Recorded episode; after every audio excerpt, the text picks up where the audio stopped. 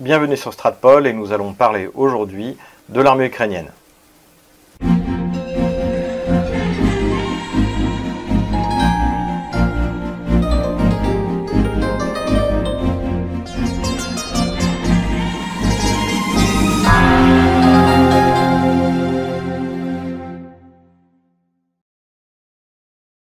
Si l'on en croit la propagande ukrainienne et Petro Poroshenko, l'armée ukrainienne serait une des plus puissantes d'Europe et aurait accompli depuis euh, le début de, la crise ukrainienne, c'est-à-dire depuis 2014, des progrès exceptionnels dans son organisation et dans son équipement.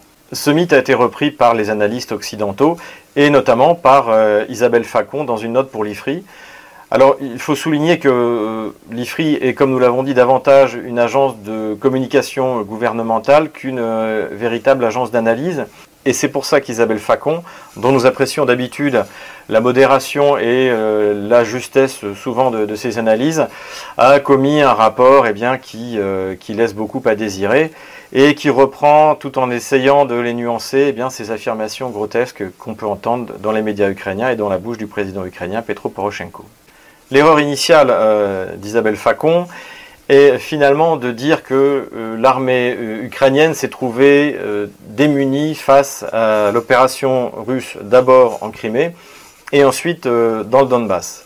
Prenons le cas de la Crimée. La Russie a effectivement déployé des forces en Crimée, des forces qui étaient stationnées. Et elle avait d'ailleurs l'autorisation, d'après les accords qu'elle avait avec l'Ukraine, de déployer ses forces et, avec, et en rajoutant euh, des euh, unités euh, spéciales, ce qui était d'ailleurs dit dans la presse russe.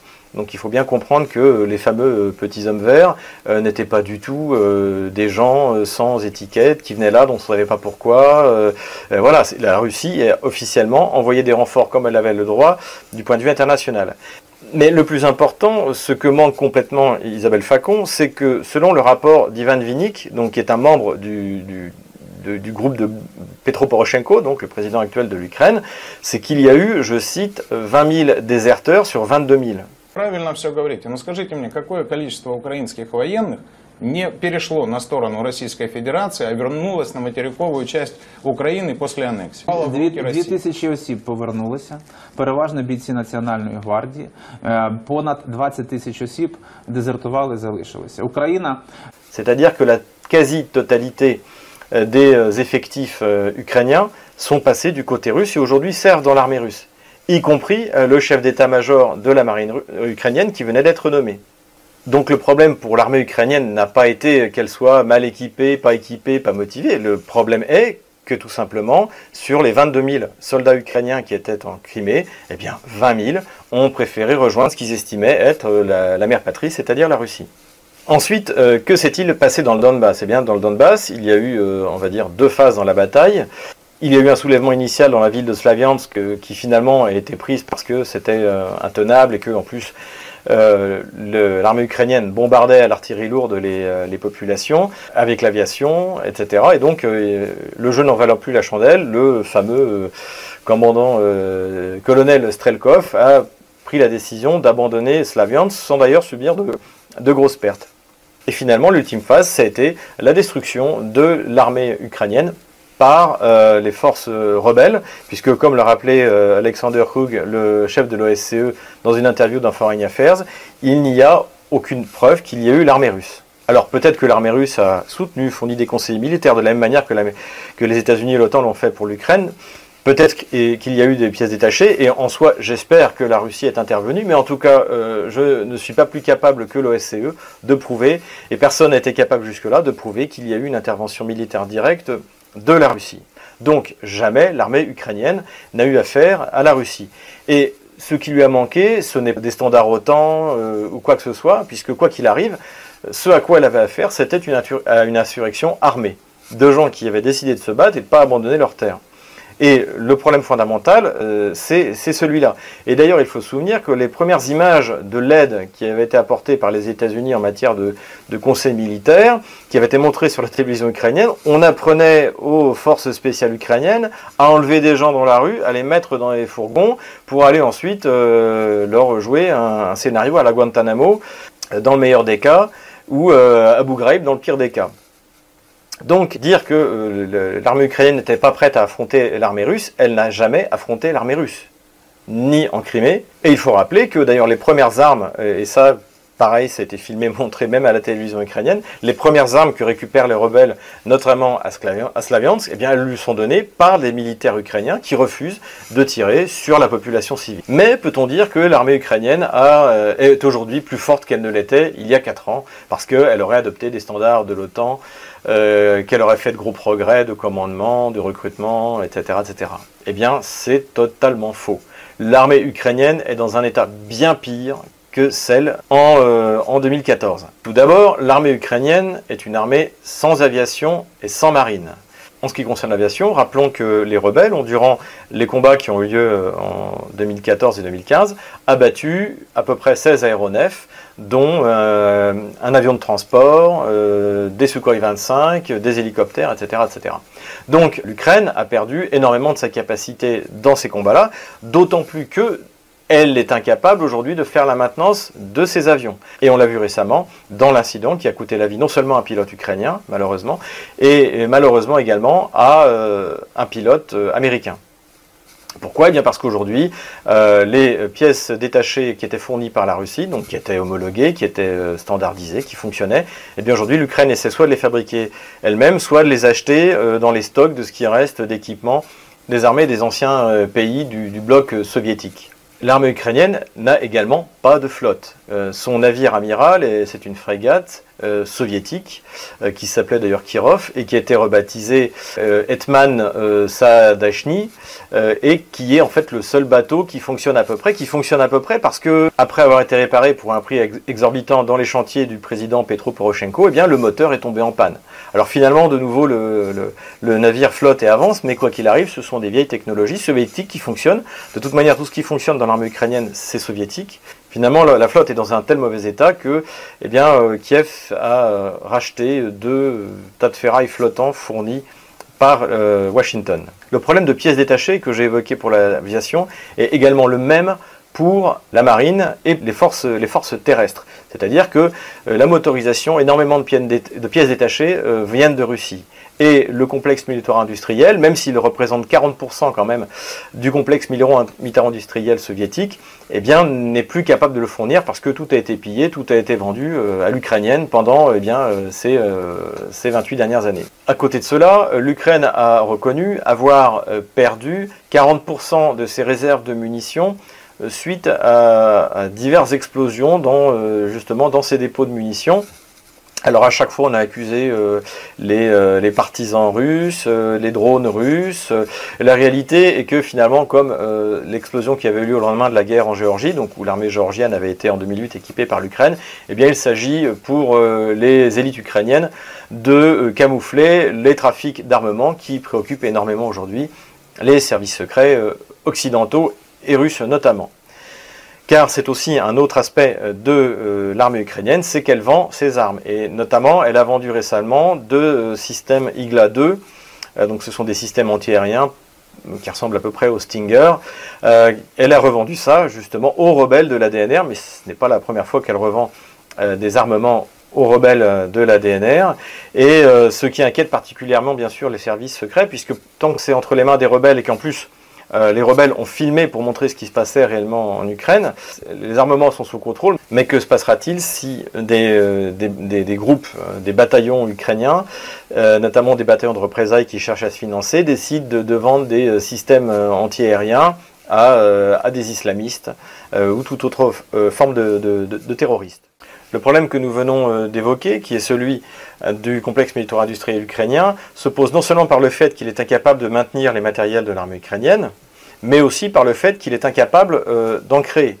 Euh, à chaque fois qu'on euh, annonce l'apparition d'une nouvelle arme, d'un nouveau, c'est systématiquement toujours un prototype et qui coûte très cher et qui ne pourra jamais être produit en série. Aujourd'hui, de fait, le constructeur légendaire soviétique, donc devenu ukrainien en 1991, Antonov, est de fait mort. voilà, ne, produira sans doute plus jamais d'avions. Et tout a été vendu aux Chinois, et finalement, ce seront les Chinois qui produiront des, des Antonov.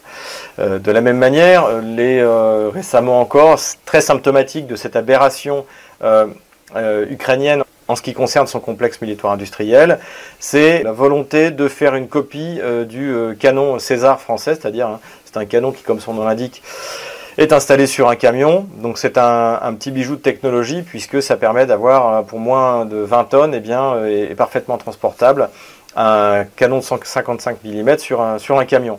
Les Chinois avaient d'ailleurs tenté de copier ce système jusqu'à ce que l'explosion de la plaque de base, qui est finalement le, secret hein, de, conception, de ce canon euh, n'explose. Euh, les Ukrainiens donc euh, ont, fabriqué leur César à eux, donc enfin en tout cas ont fabriqué un prototype qui en plus utilise des munitions calibre temps qui coûtent extrêmement cher à l'Ukraine. Et en plus, lorsqu'on voit le camion sur lequel est monté ce canon de 255 mm, eh bien c'est un Kraz, et le Kraz c'est un camion soviétique qui est motorisé par l'usine de Yaroslav. C'est-à-dire que les Ukrainiens qui veulent se rendre indépendants euh, du complexe militaire-industriel russe, eh bien finalement euh, fabriquent des prototypes avec des sous-ensembles dont ils ne peuvent pas se passer qui sont russes. Les exemples qui montrent l'incapacité de l'Ukraine à produire une arme nouvelle sont, euh, pléthores et simplement ces vantardises que l'on entend notamment beaucoup dans la bouche de Petro Poroshenko, il faut les remettre également dans le cadre de la campagne électorale, donc pour l'élection présidentielle qui aura lieu au mois de mars, mais euh, visiblement toutes ces annonces belliqueuses ne suffiront pas à sauver la candidature du président Poroshenko.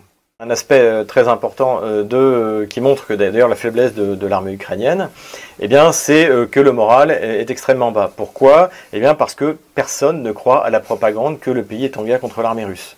Preuve en est que les forces vitales de, de l'armée ukrainienne, la jeunesse, c'est-à-dire part à l'étranger, part travailler en Pologne, en Allemagne, en Russie, et refuse d'aller se battre. Il y a des chiffres que nous avions déjà évoqués dans la vidéo, qui sont des chiffres de Kiev, que sur 100 appelés euh, à Kiev, à la Medcomissia, c'est-à-dire la commission médicale, l'équivalent des trois jours euh, dans l'armée française à l'époque de, la conscription, eh bien, il n'y en a que 4 sur 100 qui s'y rendent.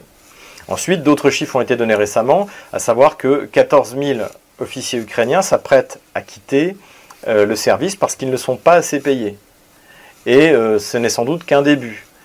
Et cela prouve également que ni euh, les conscrits, ni les officiers ukrainiens ne croient faire la guerre à la Russie. Ils savent pertinemment qu'ils font la guerre à la population du Donbass.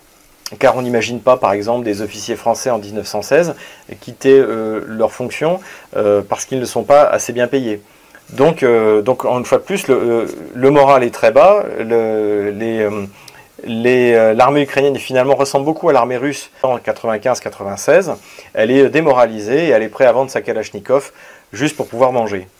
Et récemment, le procureur militaire Mathios, ukrainien, a annoncé qu'il y avait eu en Ukraine 2700 morts euh, non combattants, c'est-à-dire des morts liés euh, pour plus de 600 d'entre eux au suicide, à la consommation d'alcool, à la consommation de drogue, à la mauvaise maîtrise des armements, et, euh, à, des accidents de, conduite, donc sans doute également liés à l'alcool.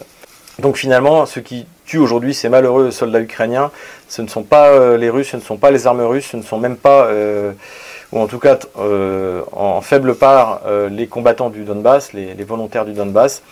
c'est l'incompétence de l'armée ukrainienne et c'est le fait qu'on a déployé des jeunes gens le long de la ligne de front.